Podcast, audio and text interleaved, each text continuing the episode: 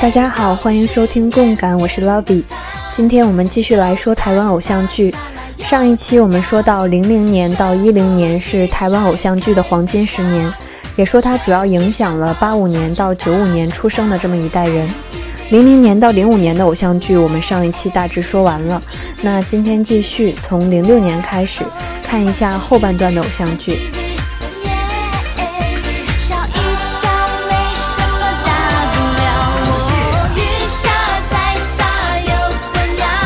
首先，零六年我们来看两部，是《微笑 Pasta》和《花样少年少女》。《微笑 Pasta》是由张栋梁、王心凌、Gino 和赵虹桥主演的，它讲述了一个偶像歌手和意大利面店女儿的故事。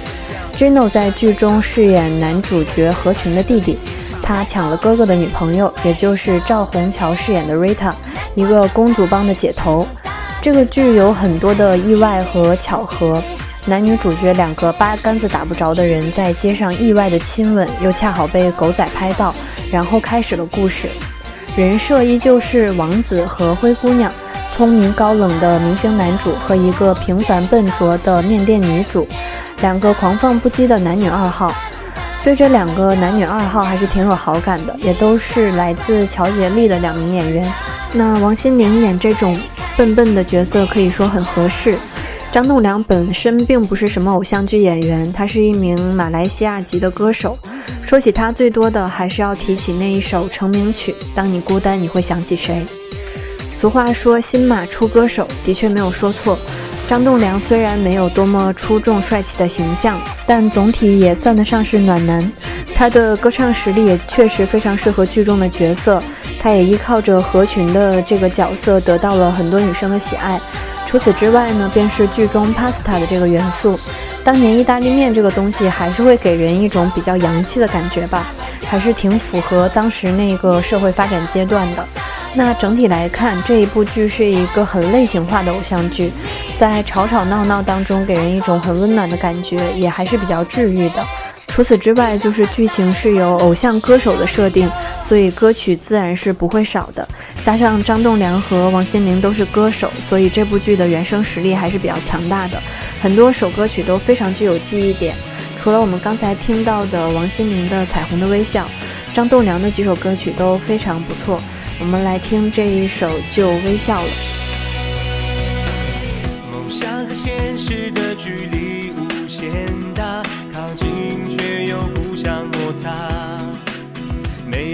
新世界地点到底在哪？每人都有不同说法。我的口袋已装满金色筹码，有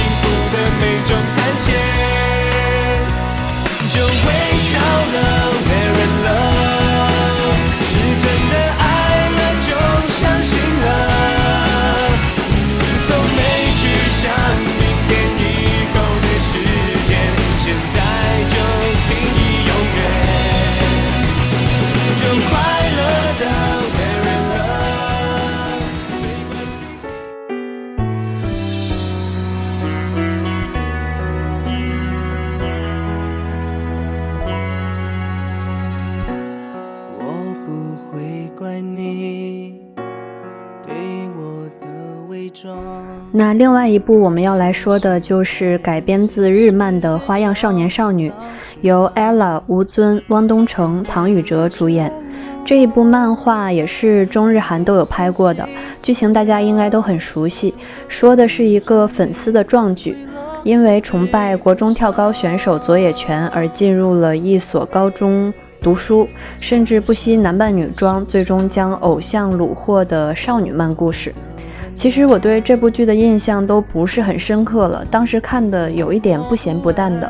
虽然说 ella 在 S.H.E 中演技出彩，也是难得的表现优秀的中性感女生，但那个时候我对他们的歌曲的兴趣要远远超过戏剧。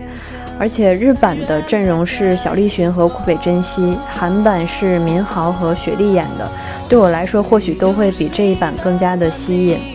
但是非常值得回忆的是，那是一个飞轮海突起的时代。零五年年底出道的飞轮海在二零一一年解散。虽然说是昙花一现，但当年他们的出现还是非常令人惊喜的。记得第一次了解他们，就是看到他们和黑比一起的那一首《只对你有感觉》的 MV。黑比和四个养眼的男生一同演绎了这首很好听的歌曲，然后便一炮而红。飞轮海和 S.H.E 同属台湾华研国际音乐公司，这个公司实力不俗，旗下艺人的音乐性都很强。细数一下，包括曾经在的艺人的话，有动力火车、S.H.E、飞轮海、飞儿乐团、阿桑、杨宗纬、蓝又时、刘力扬、Tank、J.S、周定伟、林宥嘉、信等等。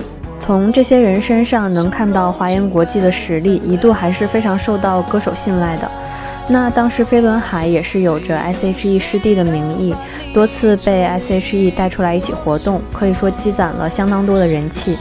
那当然，他们歌曲的质量也是很好的，那些动力十足的歌曲在当年非常匹配他们的形象。而他们组合的四个人，陈亦儒、炎亚纶、汪东城和吴尊，也是搭上了偶像剧的这股春风，可以说各自都创造了不俗的成绩。这其中，可能吴尊以其出众的外貌获得了更多的资源。最终，飞轮海的解体也是由无心歌唱事业而选择退出组合的吴尊引发的，也并不是说责任在于吴尊，而是正像我们盘点的黄金十年所说，一零年后偶像剧发展疲软，这种偶像的活动形式也是市场渐退，仍旧是环境导致的。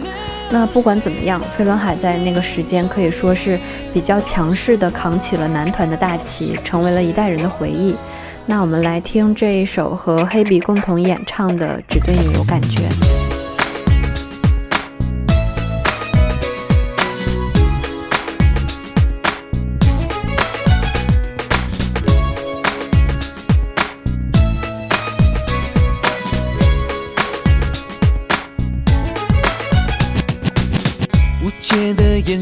心像海底针。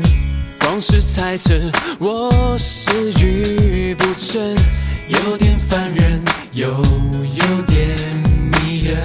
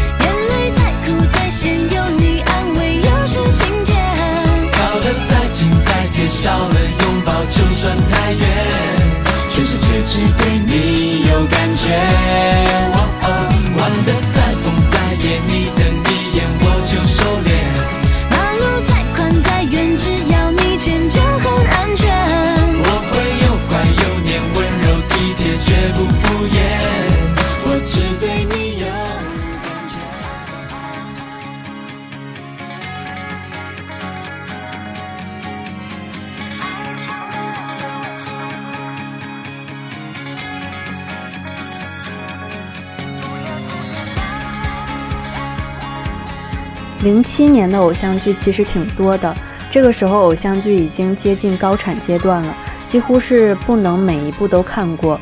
我们挑选几部来回忆。首先，我们来看《转角遇到爱》这部剧，由大 S、罗志祥主演，柴智屏制作，阵容还是比较硬的。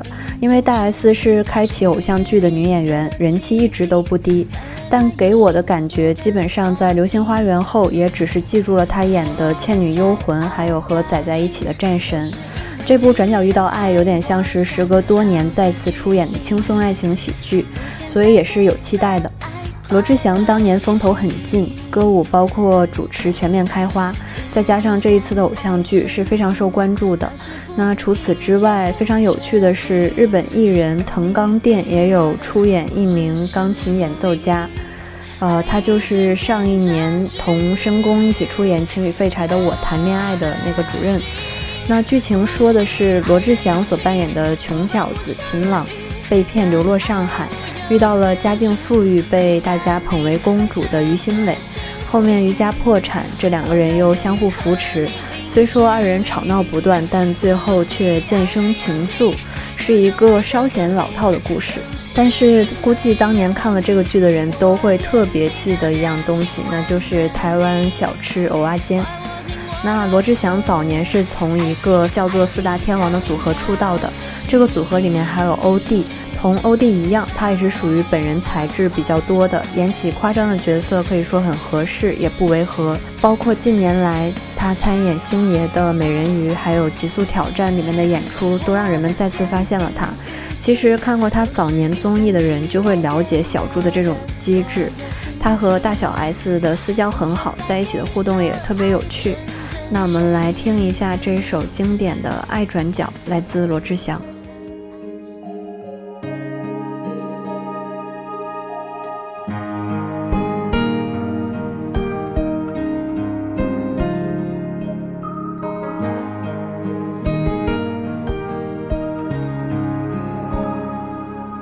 伪装着不露痕迹的，想在你身边。静静地陪着，看着天边，骑着单车，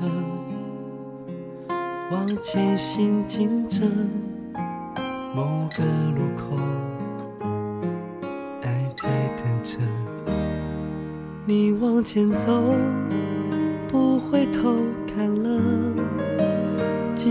的笑脸，缓缓地敲着我的琴键。我不舍得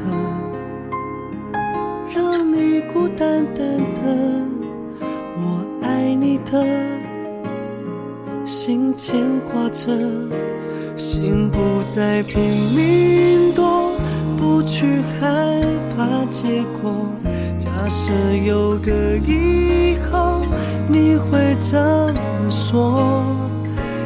只想跟你说，幸福不。再溜走，下个路口你会看见爱有美丽笑容。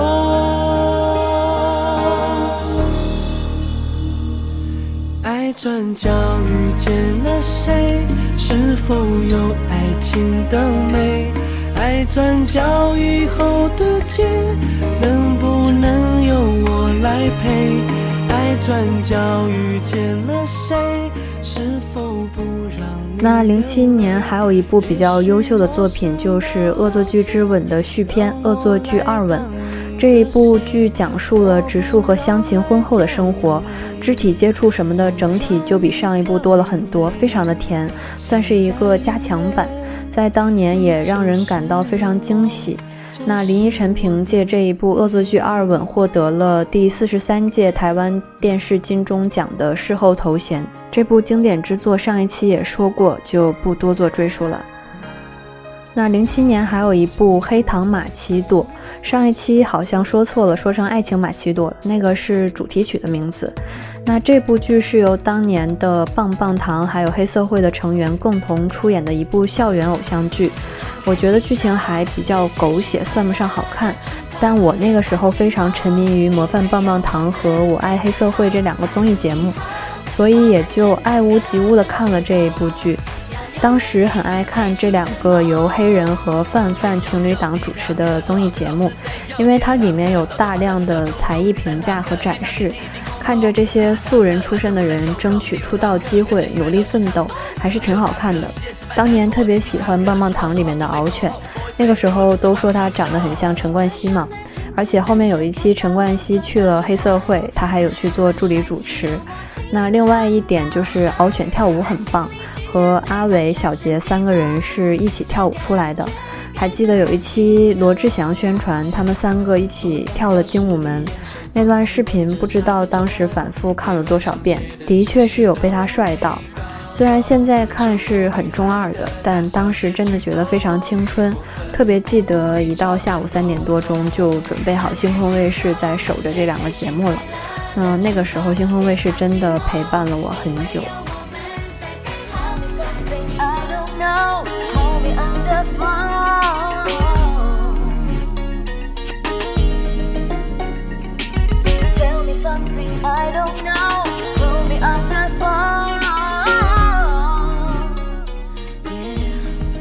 那零七年最后一部就是《放羊的星星》，这部应该是当年的大热门了。对于我来说，也是一部意料之外的作品。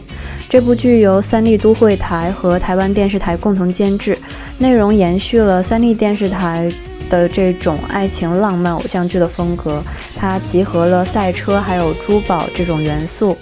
这一部剧来自于导演过 MVP 情人、王子变青蛙、爱情魔法师、命中注定我爱你、遇见王沥川的，呃，知名导演陈明章、林志颖、刘荷娜、洪小玲、利威廉和李威来主演。当时这部剧的看点还是挺多的，首先就是林志颖，这一部是小智首次出演的时装偶像剧。在此前，人们印象比较深刻的作品，可能莫过于他的电影《旋风小子》、电视剧《绝代双骄》、《天龙八部》以及一众非常出色的歌曲。林志颖十七岁出道，是九十年代非常优质的偶像。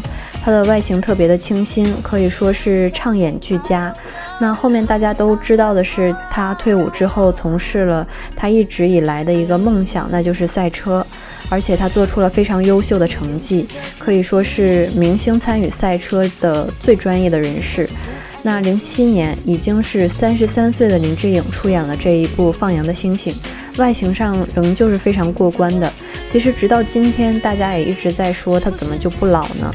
那女主角是来自韩国的女演员刘荷娜，采取了配音的方式，所以很多人一开始都没有看出来这个人是韩国人。那这部剧在当年的口碑非常不错，也被一个播放偶像剧主力的省台反复播放了多次，这应该也让非常多的人都有了解到这部剧。还记得那个时候和同学一起吐槽过李薇都长得不帅，还要刻意耍帅什么的，也是挺有意思。那其实，在当时我已经开始渐渐不太关注偶像剧了，开始往韩流的这个圈子跑，所以说一开始都没有去看。那后面也是偶然在电视上看到了。发现比想象的要好很多，而且这一部剧的原声制作非常不错，当时每一首歌都有特意找来听。那我们来听这一首让人感觉非常心痛的《我们的纪念》，来自李亚薇。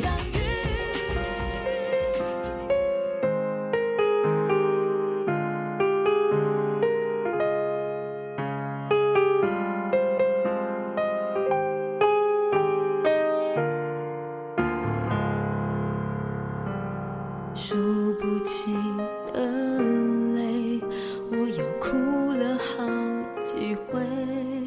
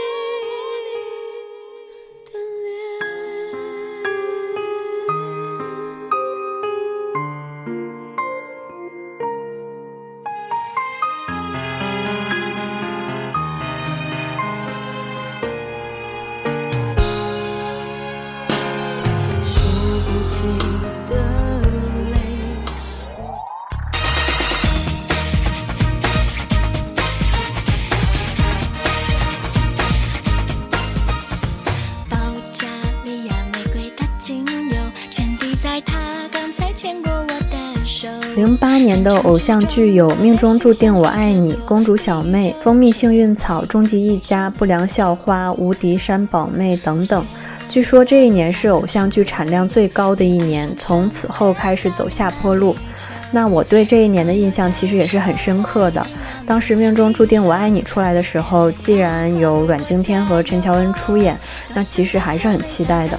但是当时看了之后，发现并没有那么心动，估计的确就是对偶像剧这种模式有一点过劲儿了。但相反的是，记得那一年有不少从前都不看偶像剧的同学，反倒被这一部吸引了去。一时间，姬存希成了大家挂在嘴边的一个名字。那必须要承认的是，这部剧有着非常了不起的成绩。它以单集平均收视率十点九一，最高分段收视率是三点六四，打破了零五年陈乔恩和明道主演的《王子变青蛙》保存的单集平均收视六点九九，分段收视八点零五的记录。它成为了台湾电视史上收视率最高的偶像剧，并且保持至今，在当时掀起了一阵便利贴狂潮。那这一部剧由阮经天、陈乔恩、陈楚河和白新慧主演，主角的颜值都很有看头。这部剧我并没有完整看完，但也大致了解剧情。剧中的这种四角恋，还有一开篇的床戏啊，呃，车祸流产等等，都让这部剧的情节比较起伏，也比较抓人。这部剧可能是至今我也没有太 get 到心动的点的一部啊，毕竟当时已经投入了东方神起的怀抱。那这部剧的原声仍旧是非常经典的。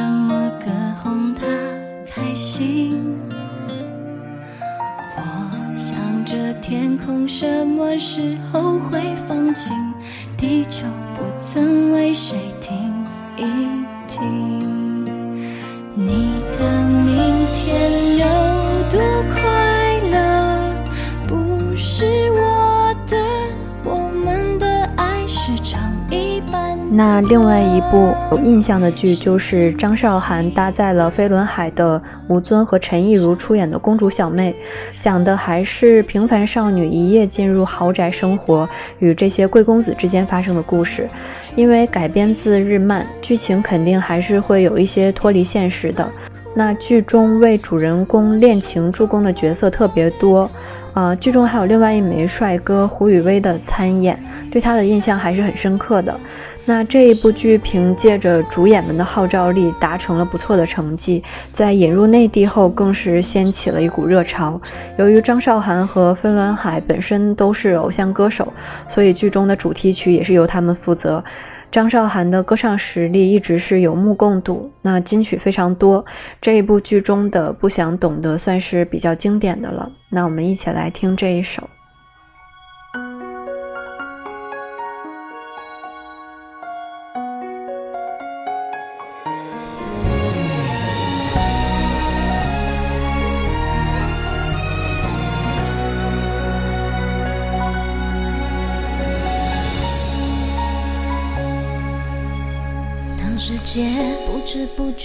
的变了，有时候我怀念以前的我，做的梦虽然远远的，想象是一种快乐，拥有了，同时也失去什么，而眷恋原来会带来软弱。你让我再无力承受，开始曲折。我不想舍得，不想懂得，是谁惹谁言不由衷？说谎伤害都是不安犯的错，怕报不紧什么。我不想舍得，不想懂得。永远不会被打破，要战斗某位。If I'm never gonna get back, get back, get back，让绝对无敌的传说。零八年，最后说一下篮球火。这个讲述了一个关于篮球对决的故事，是由言承旭饰演的东方翔和罗志祥饰演的袁大英带领的这个霹雳队同各个球队进行较量，最终和吴尊饰演的吴极尊带领的天武队进行生死对决。剧中令我印象最深刻的一场戏，不是打球，而是言承旭和罗志祥两个人携手打群架。先是言承旭一个人单挑一群，后面罗志祥赶来相救，中间两个人一起狂奔出隧道的时候特别帅。言承旭穿着白衬衫和皮鞋那样大步跑起来，真的特别的撩人。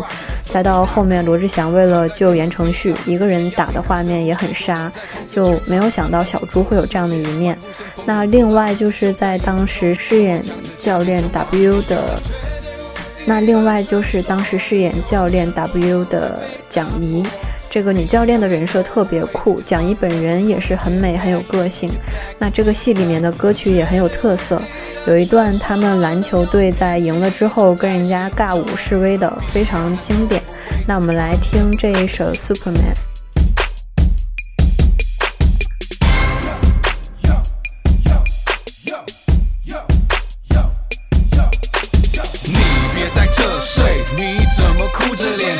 你还搞不清楚我跟你的差别？Yeah，我是 Superman，Yeah，我是 Superman，Yeah，我是 Superman，Yeah，你是 loser，快点闪一边，我们在庆功宴。谁叫你还搞不清楚我跟你的差别？Yeah，我是 Superman，Yeah，我是 Superman，Yeah，我是 Superman，Yeah，你是 loser。下课，超人准备准备 QK，loser 留下来擦干眼泪，美女。都在我的我的身边，抹布记得要还啊啊啊啊！被超人没空给你给你安慰，不服气你就乖乖乖乖乖转学，还是叫你爸捐钱，或是可以考虑让你帮我擦擦擦鞋。比赛靠的是实力，不是运气，所以你真的不用太相信。如果想再挑战，随时都欢迎。不过你要再努力努力一百年才可以，你别在这睡，你怎么哭着脸？谁叫你还搞不清楚我跟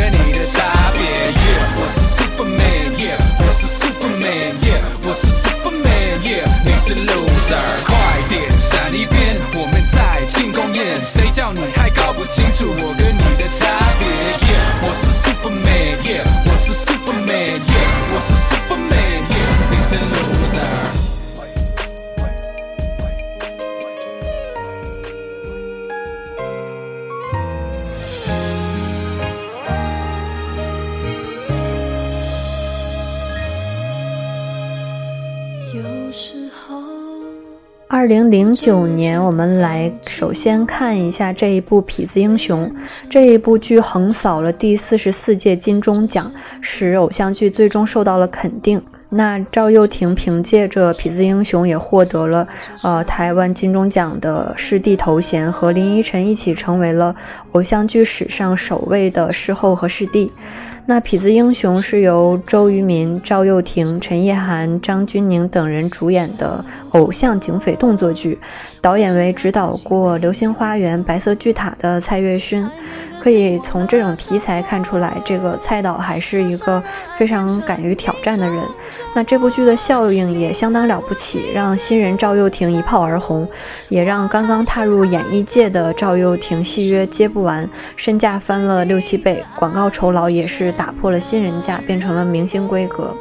那现在回头看，也发现陈意涵和张钧甯这一对儿现在炒得非常热的好闺蜜，在这部戏中是同时出演。那这部剧让剧中的每一位主演都获得了一批粉丝，也成为了一个仔仔演技的转折点。大家开始对周渝民这些年的沉淀刮目相看了。很多人都说金钟奖欠他一个视帝，呃，非常的残念。那下一站幸福这一部应该喜欢的人也是很多的，所以也提一下。那由吴建豪、安以轩、徐伟宁主演，他讲述了一个单亲妈妈还有一位顶尖律师之间的爱情故事。故事相对苦情，加入了这种绝症、失忆等催泪元素。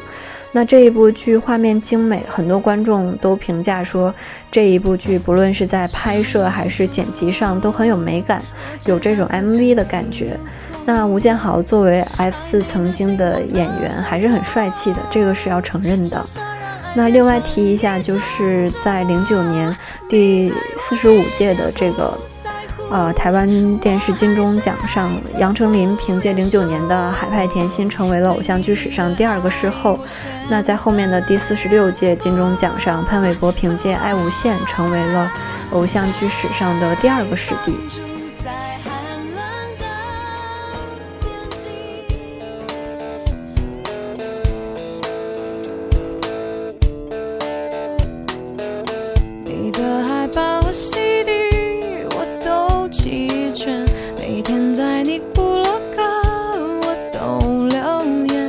小心演出，我一定都出现，只为了能再看到你灿烂一面。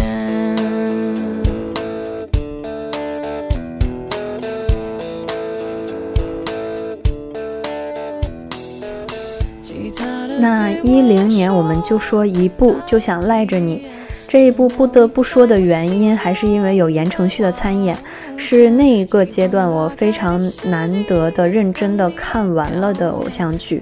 这一部剧是由八大电视、星空卫视和安徽电视台联合出品的偶像剧，由言承旭、ella、张勋杰和陈子涵等人主演。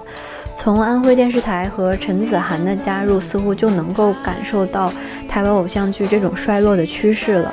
那 ella 饰演了一个平凡的女孩，家世、外貌、才华全部都没有，但是非常的热情善良，懂得感恩，是一个乐天派。那相比之下，言承旭饰演了一个精英律师项羽平，他的形象就会比较的冷漠、自私、尖酸刻薄。那仍旧是一个精英搭配平凡姑娘的路线。其实对 ella 的爱情戏并不太能够入戏，但是并没有关系，可以看言承旭嘛。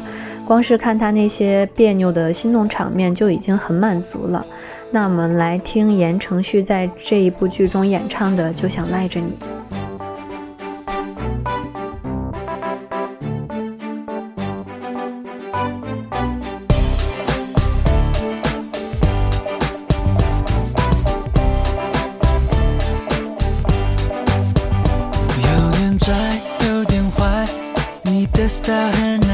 不符合观众的期待。哦你生气，你耍赖，真性情无人替代。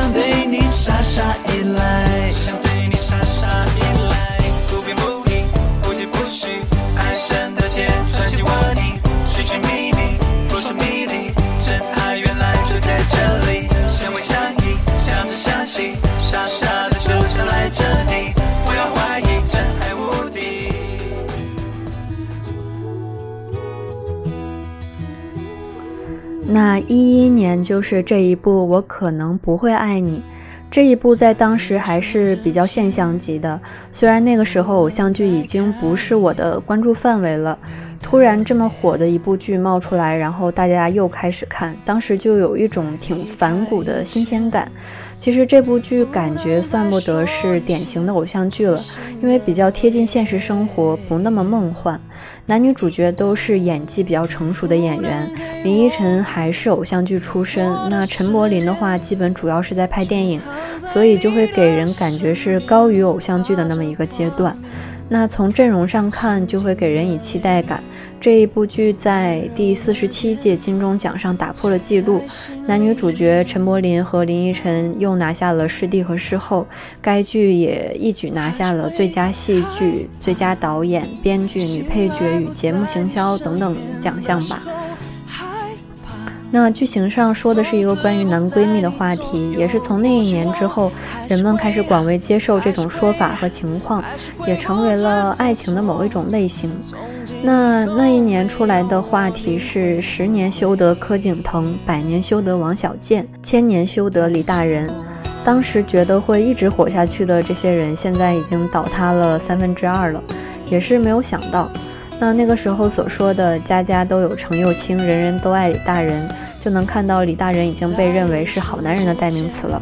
而程又青这一个非常接贴近生活的轻熟女形象，也让非非常多的人都有共鸣。在那个时候看来，有很多并没有什么感觉的东西，现在反倒是会渐渐的明白。对于大家给的这种高评价，也就理解了。这部剧让初老症、轻熟女、男闺蜜成为了当年的热点。那我们来听一下林依晨唱的这一首《翅膀》。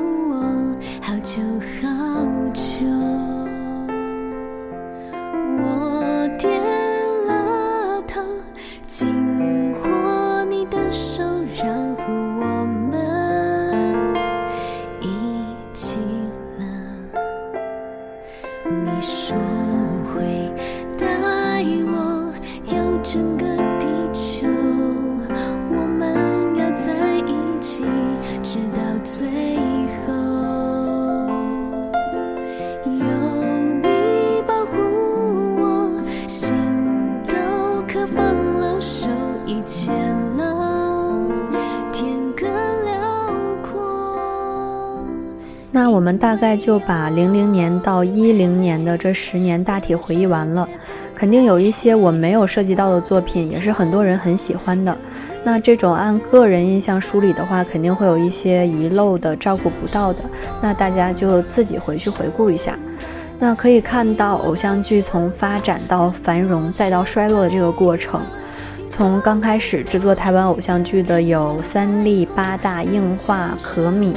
到后面发展到各个电视台都会自制偶像剧，从一开始的中视、民视、华视、台视、三立、八大等几个大台播出，到后面发展到几乎所有台都会在播，而且从周六周日播变到从周一到周五都在播出，那它渐渐的变成了这种电视台的主打节目，它的制作数目也是一个成倍增长。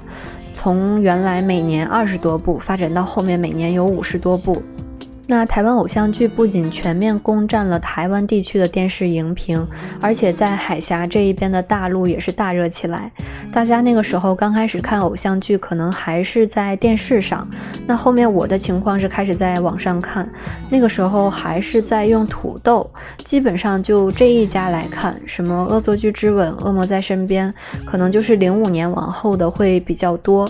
那在后面，大家就会发现很多内陆电视台就会主动引进非常多的偶像剧，有几个省台会比较集中的播放，也是造成了收看群体的进一步扩大。估计大家对这些卫视都是有印象的。那偶像剧之所以会流行，还是因为这种爱情剧的套路，也是受到日漫取材的影响。男主要霸道狂傲，但只爱女主一个；女主必须不畏强权，不贪钱财。男二要忠犬暖男，为了女主什么都可以不要，但女二必须得心狠手辣，嫉妒心机。再加上俊男靓女的这种设置，它是不可能不吸引人的。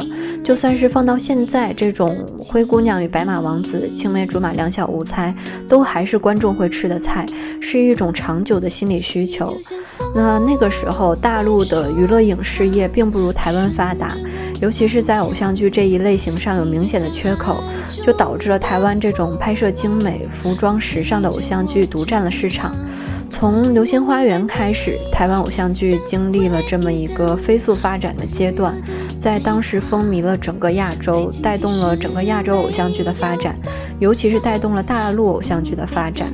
可以说，直到现在，人们说到偶像剧的时候，基本就是指那一个时期的台湾偶像剧。那这种台湾偶像剧的全盛时期，也让来自台湾的这些演员一时风头无两，成为了青少年心中特别向往的一个存在。比如说偶像剧女演员的话，成就了唱演俱佳的这种人设，像王心凌、张韶涵、杨丞琳，也贡献了相当巨量的童年男神，像 F 四、许绍洋、霍建华、阮经天、明道、贺军翔等等。那除了这些演员们，台湾的娱乐文化也在那些年成为了一种强势。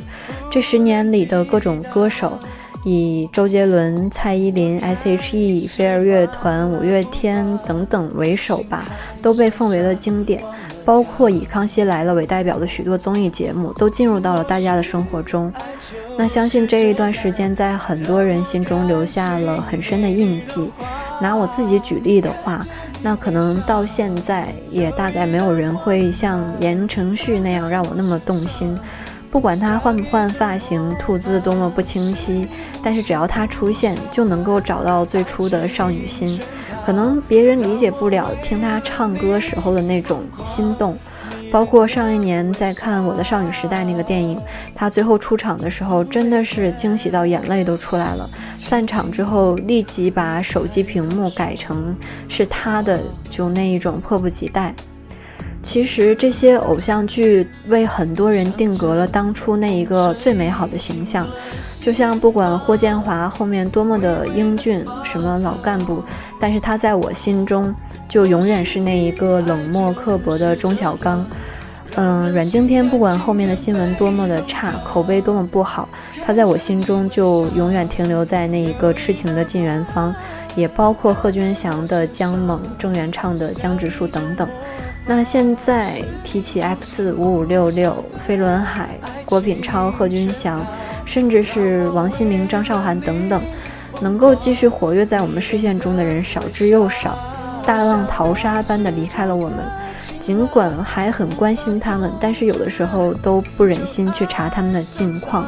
有那么一种逃避，或许美好的作品能够传世，但是人、友谊、团队这些东西却是难以维持的。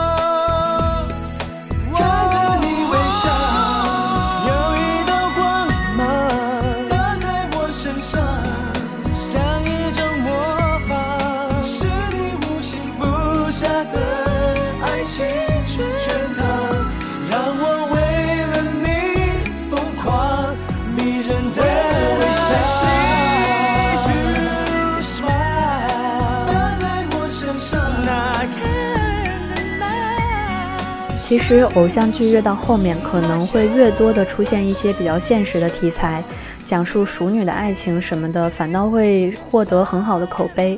那一方面，这样的剧本获得了很好的评价，因为这是符合观众的期待和社会现实的。那另外一方面，这种不怎么偶像剧的剧集，也更加清楚地告诉了我们那个时代的一个结束。其实偶像剧没落的原因是很清楚明白的，不管观众的口味有没有改变，像偶像剧这种单一的模式也是没有办法继续维持新鲜感的。除此之外，随着台湾经济的低迷，大陆的崛起，很多台湾的演员都选择了北上，选择了好剧本、大制作的大陆，而台湾本土的新生代又没有诞生有力的优质偶像，导致了演员出现中空。偶尔零零散散出现的好剧也没有办法形成大气候，观众群早已远离，偶像剧的发展面临极大的打击。我们都能发现的是，大陆的影视娱乐业这几年越来越繁荣，各种类型的电视剧，从军旅历史剧情到后面的爱情偶像，加上近些年来的各种真人秀，可以说是全面开花。而且新生代的偶像层出不穷，制作投入就更不用说了。本土满足了这种自我需求之后，台湾偶像剧就更加无人问津了。那除了大陆的崛起，在此之前还有韩流的冲击，我自己就非常切实地体会到了这种转变。基本在零七零八年的时候，我就开始转向韩剧这一边。那个时候，大批优质的韩剧引进，一下子就把台湾偶像剧挤走了。不管是剧情还是拍摄手法，都要优于偶像剧。加上韩流爆发的那段时间，贡献了大量的各种偶像团体，本身就非常强势。那与此同时，我们也看到了更多的英剧和美剧。可以说，网络时代的到来为人们带来了多元的文化。在这样一个自由而又广泛的市场里，偶像剧跟不上市场节奏，面临淘汰是很公平的。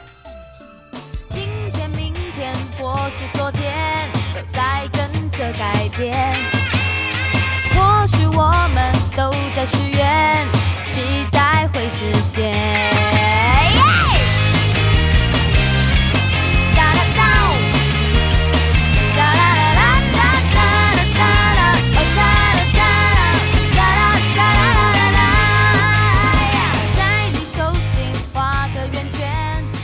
说到我们这一代人对偶像剧的喜爱。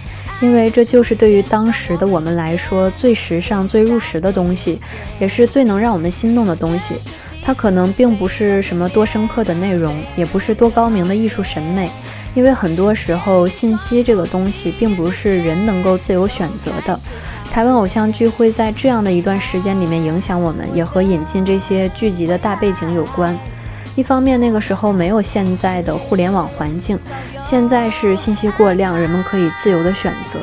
在那个时候，大家基本都是伴着电视长大的，童年的选择几乎全部来自电视。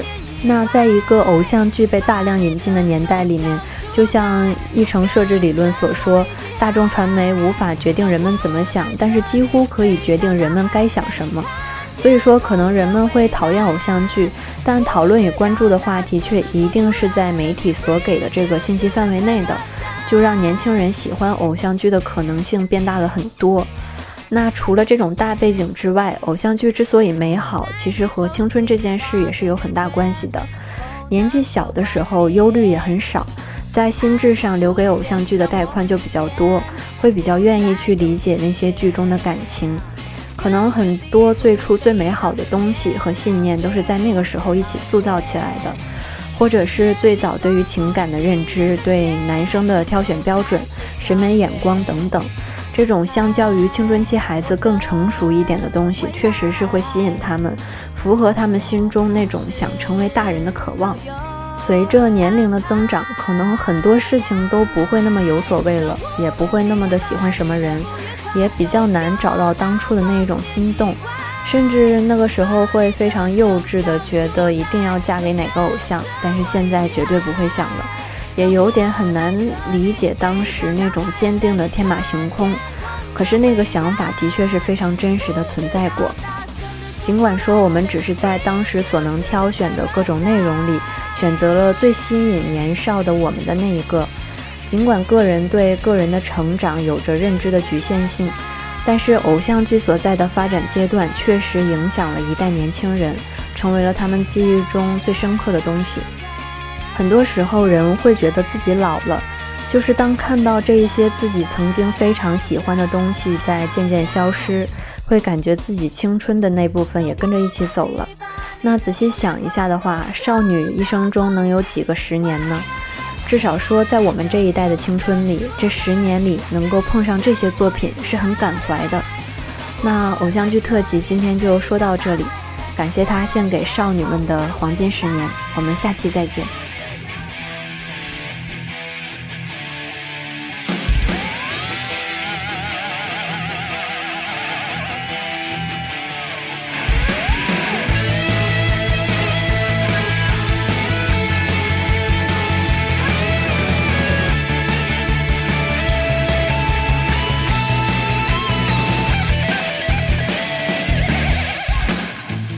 这车不知道能走多久不回头一直向前向前冲这生活没想过什么理由埋着头就去做从来不担心会失去什么我的未来生活是否梦想依旧？写下某些回忆，永远不想遗忘。喜欢或不喜欢，被爱或不被爱，都无所谓啦，就勇敢的接受。点点头，我要做我自己，跟我走，我要一直看着你。只有往上不停的生长，我才能看到幸福的阳光。点点头，我们要在一起，心这一方舟。带着你的祝福，现在就出发，一定找到幸福。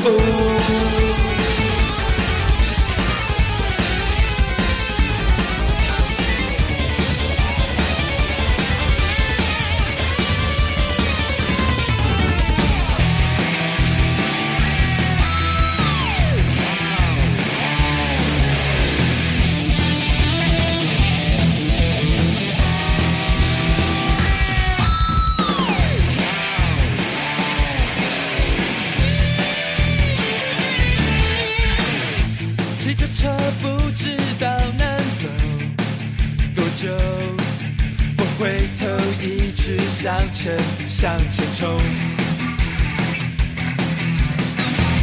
这生活没想过什么理由，埋着头就去做，从来不担心会失去什么。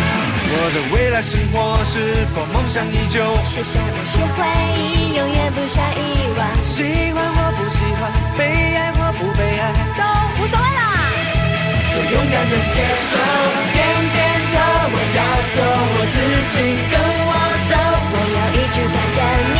只有往上不停的生长，我才能看到幸福的阳光。